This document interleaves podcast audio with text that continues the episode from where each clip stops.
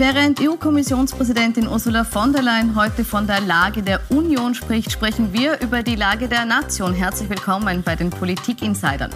Ausgerechnet die junge ÖVP-Generalsekretärin Laura Sachslehner, gerade mal neun Monate im Amt, bricht am Wochenende einen Richtungsstreit innerhalb der ÖVP vom Zaun, der vorerst in ihrem Rücktritt gipfelt, aber noch nicht ausgefochten ist.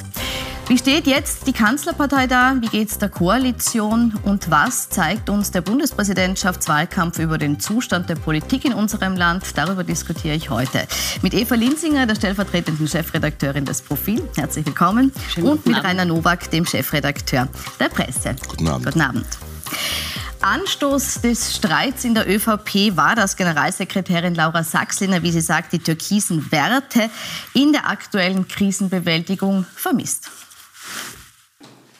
Die Auszahlung des Klimabonus für Asylwerber, dass wir nicht über die Rückführung von Asylwerbern in Drittstaaten nachdenken und dass wir in Zeiten von Fachkräfte- und Arbeitskräftemangel darüber diskutieren, Sozialleistungen oder die Mindestsicherung zu erhöhen.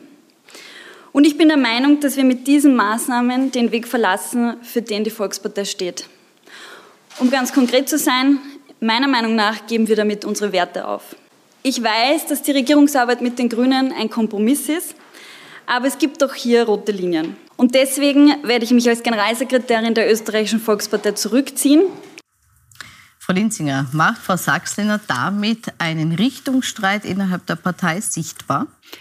Das halte ich für etwas überzogen. Frau Sachslehner macht eher sichtbar, dass sie mit ihrem Job von Anfang an überfordert war. Auch ihr Abgang war deplatziert, weil es ihr damit gelungen ist, den Parteichef und die Partei zu beschädigen und von Problemen der Opposition, zum Beispiel SPÖ Wien Energie, abzulenken.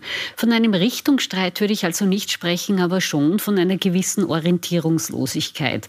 Nach dem Zwischenhoch unter der Phase von Sebastian Kurz ist die ÖVP jetzt wieder auf mit Italiener-Niveau angelangt. In allen Umfragen taumelt etwas orientierungssuchend dahin, hat nicht so recht eine Linie, weiß nicht recht, wie rechts, wie wirtschaftsliberal, wie sozial sie sein soll und kämpft gegen sinkende Umfragewerte und wohl auch gegen bevorstehende Wahlniederlagen. Mhm. So haben Sie gesagt, äh, Sie hat die Partei damit beschädigt, Herr Nowak. Äh, die ÖVP Wien und auch Tirol stellen sich ja hinter Laura Sachslehner in dieser Frage. Mit welcher Motivation? Na gut, in Tirol ist Wahlkampf und äh, der äh, antretende Landeshauptmannkandidat und ÖVP-Chef hat das massive Problem, dass er ähm, sehr viele Oppositionsparteien gegen sich hat. Und ich glaube, er wird um jede Stimme, vor allem die in Richtung FPÖ, gekämpft. Und das sind halt solche Slogans. Die Geschichte äh, kam ja auch aus Tirol ursprünglich und deswegen ist es so groß geworden äh, mit den Asylwerbern und dem Klimabonus. Nur wenn ich kurz sagen darf, noch zur Generalsekretärin, was mich fasziniert hat, dass sie von Werten gesprochen hat. Also mir wäre das neu, dass das ein Wert ist, wer jetzt einen Klimabonus bekommt und diese Gruppe nicht und so.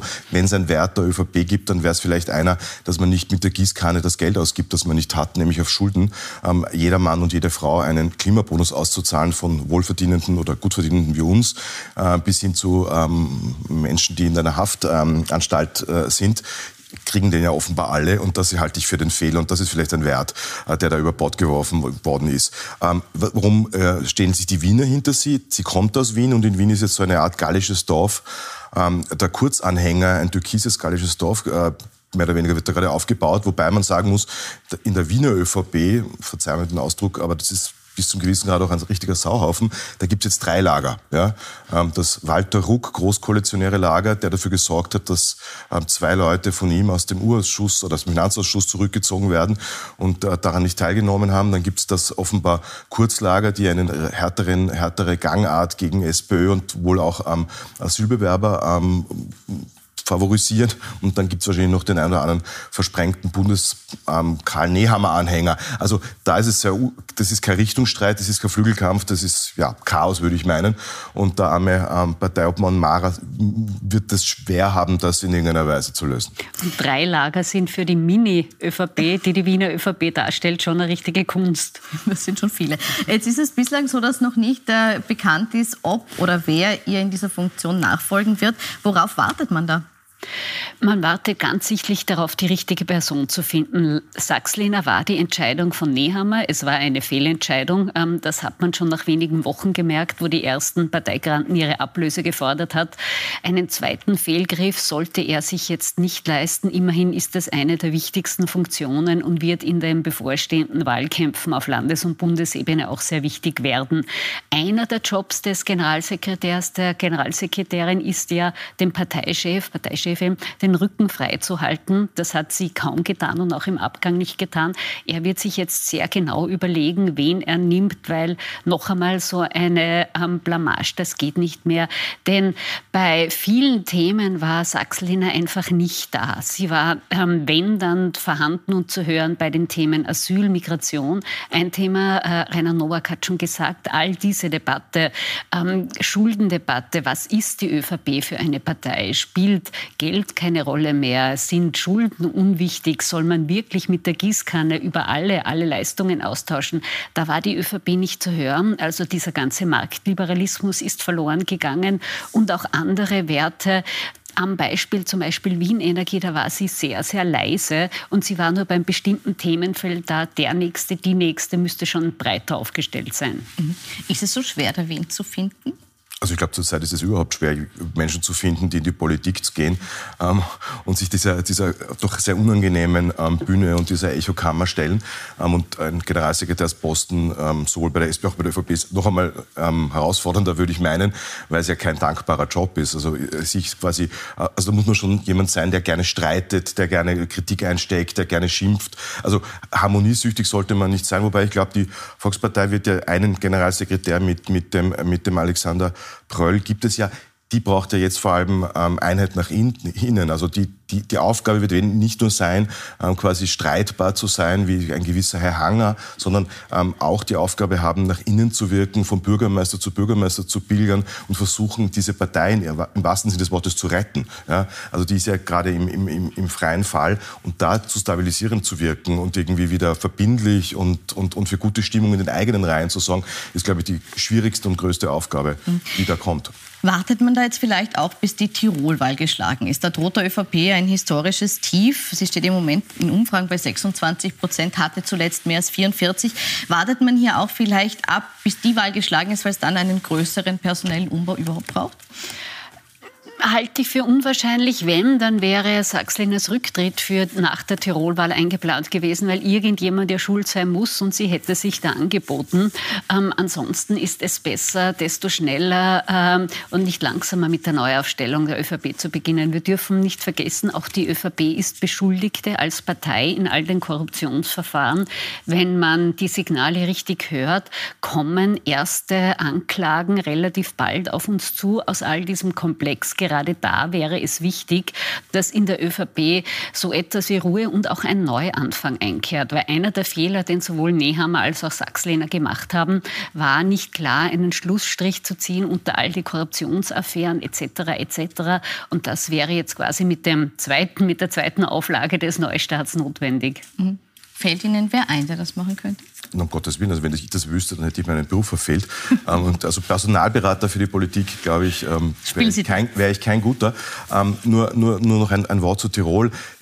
Da kann die ÖVP natürlich eines ganz gut, und das haben wir bei vielen Landtagswahlen gesehen, äh, dieses unglaubliche ähm, Erwartungsmanagement. Also sich selbst quasi in eine derartige, derartig schlechte Position in den Umfragen quasi zu betonen, 25, 24 Prozent. Jetzt sagen ähm, Sie betonen, sagen Sie, die Umfragen sind wieder gekauft nein, oder wie, nein, wie kommt es zu diesen Zahlen? Wie auch immer, das will ich jetzt gar nicht wissen. Ich traue ähm, keiner Umfrage, die ich nicht selber gestellt Scherz. Also wie auch immer das zustande kommt, aber jetzt zu behaupten, die ÖVP ist so tief, um dann behaupten zu können, mit 32, 31 Prozent ist es ein Riesenwahlerfolg, weil die Umfragen schlechter waren. Ich glaube, das ist so ein bisschen das Spiel, das da gerade passiert, ähm, damit man auch quasi Mitleidseffekt in Tirol hat, ähm, dass das, das Horrorbild einer Vielparteienkoalition gegen die ÖVP mit dem Georges Donauer dann plötzlich als, als Überraschungslandeshauptmann. Also das ist, glaube ich, viel Taktik dabei und man benutzt diese Umfragen schon auch, um die eigenen Funktionäre zu motivieren, zur Wahl zu gehen. Ähm, Herr Matley ist, glaube ich, in Wien völlig unbekannt. Ähm, in Tirol ist er nicht so unbekannt. Also ganz so schlimm glaube ich zumindest, äh, wird es nicht werden, aber ich habe mich schon sehr oft geirrt. Ein dickes Minus wird davor stehen. Also die Prognose, glaube ich, kann man gefahrlos machen, dass gegenüber dem letzten Wahlergebnis es nach unten gehen wird. Das ist, glaube ich, fix. Ja. Das ist fix.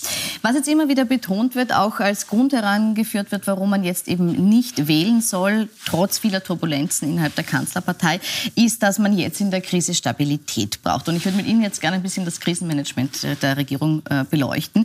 Wir haben jetzt ähm, neben dem Antiteuerungspaket im Umfang von 32 Milliarden, das beschlossen wurde, auch letzte Woche den Strompreisdeckel beschlossen bekommen, der rund 4 Milliarden kostet. Und was jetzt ganz neu ist, diese Woche präsentiert ist die Energiesparkampagne von Leonore Gewessler. Da schauen wir kurz rein. Natürlich werden wir in Zukunft sorgsamer mit Energie umgehen müssen, als wir das bisher vielleicht gewohnt waren. Und dazu können wir alle einen Beitrag leisten.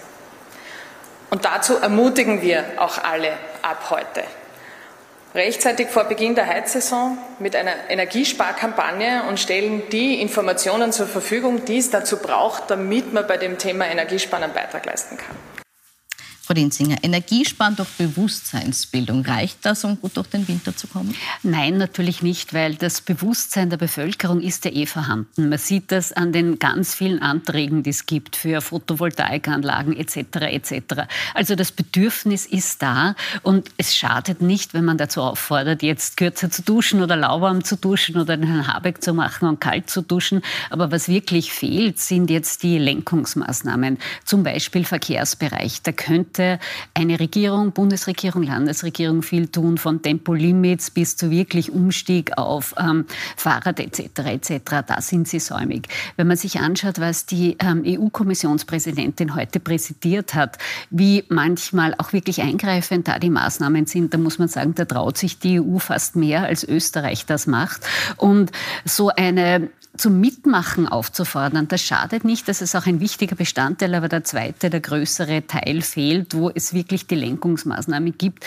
Und da drängt die Zeit schon ein wenig. Wir haben jetzt Mitte September, es steht, wie auch immer das Wetter wird, die nächste Heiz- und Winterperiode vor der Tür und da ist schon viel wertvolle Zeit verstrichen. War man dazu langsam? Es wurde immer argumentiert von Seiten der, der, der Infrastruktur- und Umweltministerin, ähm, es sei sinnvoller, quasi in die kalte Jahreszeit hinein äh, zu, zu, zu äh, erklären und zu werben und zu äh, empfehlen äh, und nicht im Hochsommer, wenn alle ähm, überhaupt kein Bewusstsein dafür haben und nicht da sind. Wir haben es dann aber vehement eingefordert, jetzt ist es da. Also das jetzt zu kritisieren, fällt sogar mir schwer. Ähm, nichtsdestotrotz, glaube ich, ist das halt dann alles, was wir, was wir da erleben, seit ist Stückwerk. Ja, warum? Äh, wir haben erleben eine Regierung oder Regierungen, muss man sagen, aus einer quasi immer noch Schönwetterdenke heraus. Wir haben früher bei Wahlen ähm, ja, Regierungen gewählt, Parteien gewählt, die de facto keine so großen Themen verantworten mussten. Jetzt haben wir seit drei, vier Jahren äh, mit der Pandemie, den Lockdowns und jetzt dieser, dieser einer massiven Energiekrise ähm, und der Inflation plötzlich eine Regierungen, die wirklich was machen müssen.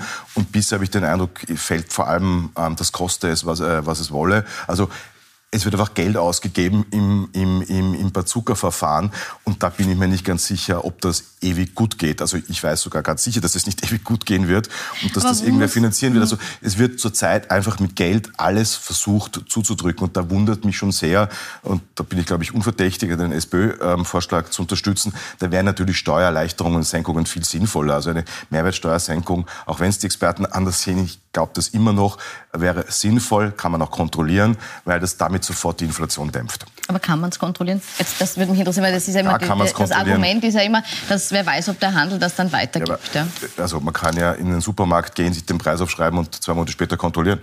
Hm, also aber wo ist das Problem? Man weiß ja nicht, der kann dann sagen, okay, ja, das ist aber im Einkauf muss man das öffentlich geworden. machen, Verfahren einleiten, was weiß ich. Aber also so zu tun, als wäre das irgendwie Voodoo und das kann man nicht, ich glaube das schon.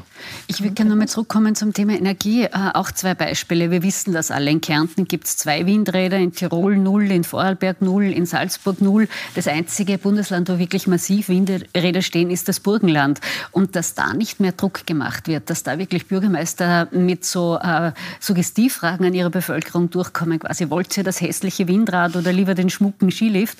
Also das geht nicht und das ist angesichts dieser Energiekrise auch zu unernst.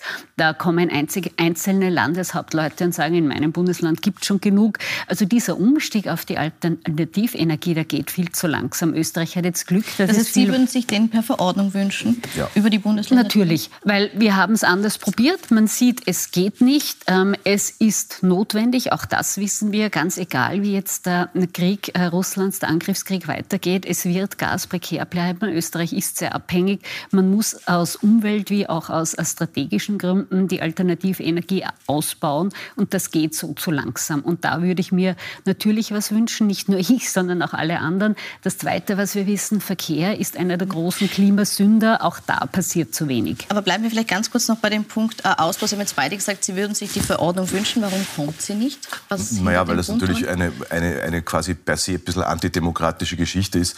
Äh, die, die Mitspracherecht von, also nachdem wir jahrzehntelang darum gekämpft haben, dass die Bürger mitentscheiden dürfen und dass es UVP-Verfahren gibt wegen Umweltgeschichten ähm, und, und, und Themen, das dann sozusagen einfach zurückzunehmen, ist natürlich nicht ganz leicht. In Deutschland funktioniert es, glaube ich, die Spur schneller und besser, wobei man überhaupt sagen muss, die Flexibilität, die dogmatische äh, der, Wien, äh, der, Koalition in Berlin ja, und, der, und auch der Grünen ist ja eine unglaubliche. Also von der pazifistischen Partei zur Partei, die für Waffenlieferungen, und zwar schwere Waffen zum Teil, ähm, eintritt, das ist ein unglaublicher Wechsel, den so stark die österreichischen Grünen und die österreichische Regierung natürlich nicht gemacht hat. Also in Österreich werden da bestimmte springe ich wieder mit dem Thema Verzeihung, Neutralität, NATO, gewisse heilige Kühe weiter gepflegt. Und ich glaube auch, dass das so ein Thema ist. Bei der ÖVP ist es die Angst vor den Landeshauptleuten, bei den Grünen ist es vielleicht die Angst vor lokalen äh, Gemeindezusammenschließungen oder, oder, oder Initiativen, die dann plötzlich vor den Kopf gestoßen werden würden, weil plötzlich also das Windrat bei Verordnung Umweltschutz, die sich... Mh. Äh, kommen wir nochmal auf das zurück, was Sie gesagt haben. Äh, Sie verstehen nicht, dass, es, dass im Moment alles mit diesem Kost es, was es wolle Slogan äh, bekämpft wird, dass man sozusagen Geld ausschüttet ohne Ende. Im Moment ist man an einem Punkt, wo sich die Partei nicht mehr ganz einig ist. Und zwar, wenn es um die Frage geht, ob es jetzt auch für Gas einen Deckel braucht. Das hat Bundeskanzler Karl Nehammer so ein bisschen angekündigt, dass das kommen soll. Finanzminister Magnus Brunner sieht das kritisch, sowie auch der IHS-Chef Klaus Neusser, der gesagt hat, jetzt muss man mal ein bisschen auf die Pausetaste oder Stopptaste Taste drücken. Wann ist denn genug? Sind wir schon an dem Punkt, wo wir sagen, jetzt müssen wir aufhören mit diesen Finanzhilfen? Naja, es sind wirklich Unsummen ausgeschüttet worden. Sie haben es erst gesagt, wenn man das zusammenzählt, inklusive der Corona-Hilfen, kommt man wahrscheinlich auf Summen weit über 50 Milliarden Euro. Ich kann mich noch und wahrscheinlich Rainer Nowak auch an Zeiten erinnern, wo wegen vergleichsweise lächerlicher 120 Millionen für Studiengebühren das Budget am Platzen war und das Defizit zu groß war. Also man muss sich natürlich die Frage stellen, wie groß ist die Bürde, die man da mit dem Budget und künftigen äh, Generationen auflastet? Ist es wirklich gescheit, alle Maßnahmen mit der Gießkanne ähm, zu machen? Weil völlig klar ist, dass in der Teuerung bei den Energiepreisen Niedrigverdienende, Alleinerziehende etc. etc. unterstützt gehören. Aber ob man es wirklich so breit machen muss, ob wirklich jedes Bundesland Land noch seine eigenen Hilfen drauflegen muss, wo dann vielleicht sogar Energie weniger kostet als vor der Krise, das gehört zu hinterfragen. Und da denke ich mir, ähm, wird sich der Herbst anbieten, dass man wirklich, es ist eine schwierige Situation, es gibt keine Parallelen, dass man gescheite Leute, WirtschaftsforscherInnen zusammenfasst mit der Regierung, mit was weiß ich, welchen Gremien, von mir aus auch den Sozialpartnern und eine Art Zwischenbilanz zieht, einmal schaut, was wirkt denn und was braucht es denn noch, bevor man da wieder weiter, weiter weiter und weiter macht. Ich kann jetzt nicht beurteilen, ob der Gaspreisdeckel sinnvoll ist oder nicht, aber ich glaube, man muss das in der Zusammenschau anschauen und schauen, ist es wirklich sinnvoller, da noch weitere Milliarden ähm, rauszugeben oder ist es gescheiter, mal zu warten, bis das bisherige wirkt? Mhm. Ich, ich traue mir sogar ein Urteil zu. Ich glaube, es ein, wäre ein schwerer Fehler, einen Gaspreisdeckel einzuführen. Denn warum ist der Strom ausgewählt worden? Der Strom ist ja nur ausgewählt worden, weil Strom, das trifft jeden und jede. Ja? Während Gas betrifft viele, aber nicht alle. Und wenn das bei Gas auch der Fall wäre, dann müsste man ja nachziehen und sagen, also dann gilt das ja auch für Holz und Pellets und ähm, alternative Methoden. Ähm, und wie macht man dann einen Preisdeckel oder kriegen die eine Rückförderung, wenn die das vor einem Jahr angeschafft haben? Also das würde ein, eine, eine der Büchse der Pandora öffnen, gleich kommen der finanziellen. Da, und das, da, beim das, Strom verstehe ich es. Das Gegenargument ist natürlich, dass bei Gas Menschen, die mit Gas heizen, können das nicht steuern. Die können nur weniger heizen, aber die können, wenn sie eine Mietwohnung haben, nicht auf eine andere Energieform umsteigen meistens. Insofern halte ich es für eine schwierige Frage. Das heißt, was wäre die Alternative? Jetzt haben wir gehört, viele können nicht raus aus dem Gas, weil sie in Mietwohnungen sitzen. Was macht man mit denen, wenn nicht Decken? Ich würde, also ich denke tatsächlich, dass es sinnvoll wäre, ähm, Menschen, die also darlegen können, beweisen können, aufgrund ihrer Einkommen, aufgrund der, weiß ich nicht, Familiengröße, was auch immer, gibt es sicher viele Kriterien, dass man die individuell fördert mit einem Föderantrag. Aber ich glaube nicht, dass es für alle gelten soll.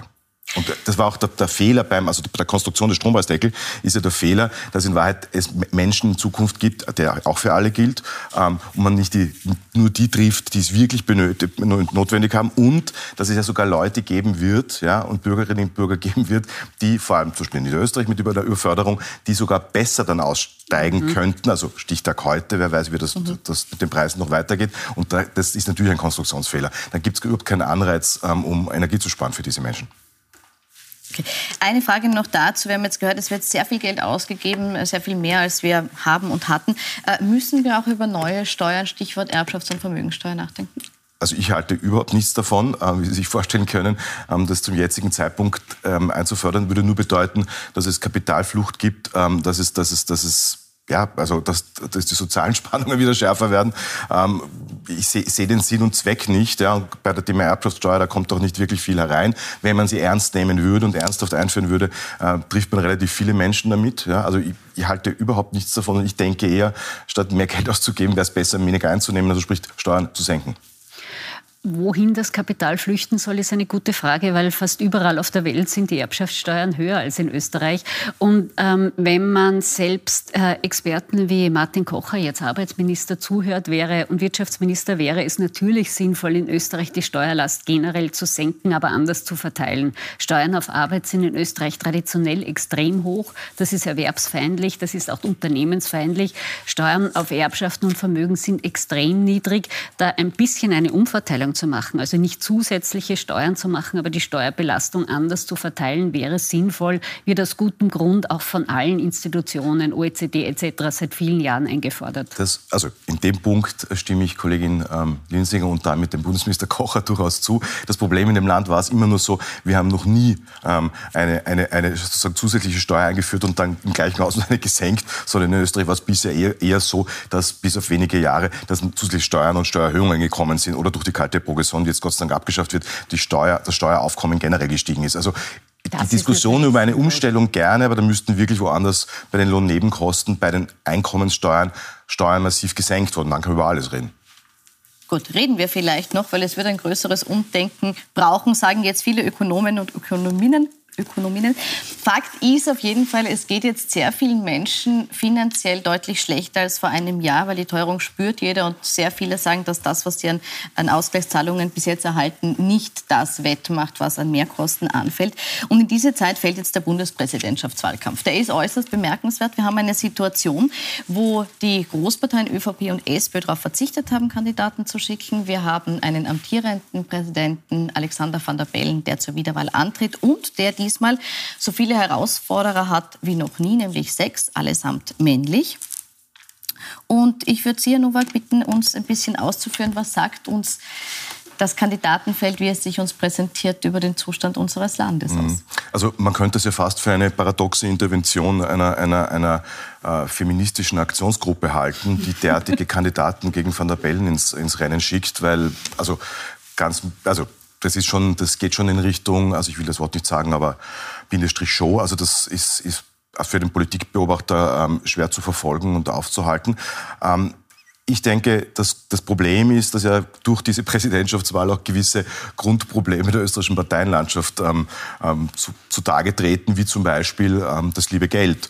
Also wir haben eine der höchsten Parteiförderungen ähm, in, wahrscheinlich weltweit und trotzdem können sich SPÖ, ÖVP den Wahlkampf nicht leisten oder besser wollen ihn sich nicht leisten. Ähm, und ja, zugegebenermaßen mit dem, mit dem Schock des Andreas Kohl und Rudi Hunsdorfer äh, voll, voll, voll äh, negativ abschneiden bei, dem letzten, bei der letzten Wahl. Äh, ähm, ersparen sich das nun. Sie sagen zwar, es gibt keinen besseren Kandidaten und man unterstützt Van der Bellen, aber in Wahrheit geht es ums Geld ähm, und die Angst, ähm, das zu verlieren und die Wahl zu verlieren. Also nicht um irgendeine politische Frage oder echt die Figur Van der Bellen. Würde man ihnen wahrscheinlich das Geld geben mit ähm, äh, also Wahlkampfkostenrückerstattung.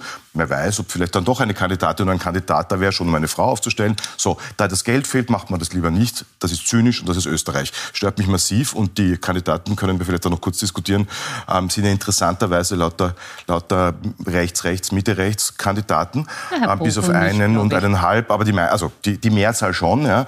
Ähm, und ich, ich, was ich nicht verstehe, ich glaube, wir müssten ganz dringend das das, den, das, sozusagen das Verfahren ändern, ähm, dass man 6000 Unterstützungserklärungen braucht, kommt aus einer Zeit, ähm, wo man das auf der Straße gemacht hat, damit das Kandidaten außerhalb der Parteien schaffen, äh, die auf der Straße stehen und quasi Unterschriften sammeln mit ihren Getreuen. Und jetzt ist aber, gibt es eine neue Welt, die Digitalisierung, die sozialen Medien. Und wahrscheinlich, wenn die Frau Linsinger oder äh, Sie ähm, jetzt auf der Sekunde auf Twitter zur Wahl aufgerufen hätten, hätten Sie auch 6000 Unterstützungserklärungen. Sie tun das aus guten Gründen nicht, was, wenn man sich die Kandidaten anschaut, fast schade ist irgendwann noch. Ja, wir können dir nicht. Also ich zumindest diese, nicht. Diese 6000 Stimmen sind völlig absurd in unserer heutigen Zeit. Die hat ist jeder das? sofort auf der hm. und eine, einen Satz dazu. Ähm, weil wer weiß, beim nächsten Mal, wenn dann so viele ähm, Herren ähm, ähm, ältere Herren antreten, wäre es vielleicht beim nächsten Mal überhaupt so, dass auf die Instagram die Influencerinnen ähm, Sonderzahl dann auch mit 6000 Unterstützungserklärungen antreten und dann ins Fernsehen gehen, weil man ihnen halt die Fläche bietet und die stellen sich dann hin und sagen, ich bin für den Weltfrieden und das ist meine Kosmetiklinie. Und ich finde diese ganze Aktion eine echte Politikverdrossenheitsförderung-Aktion.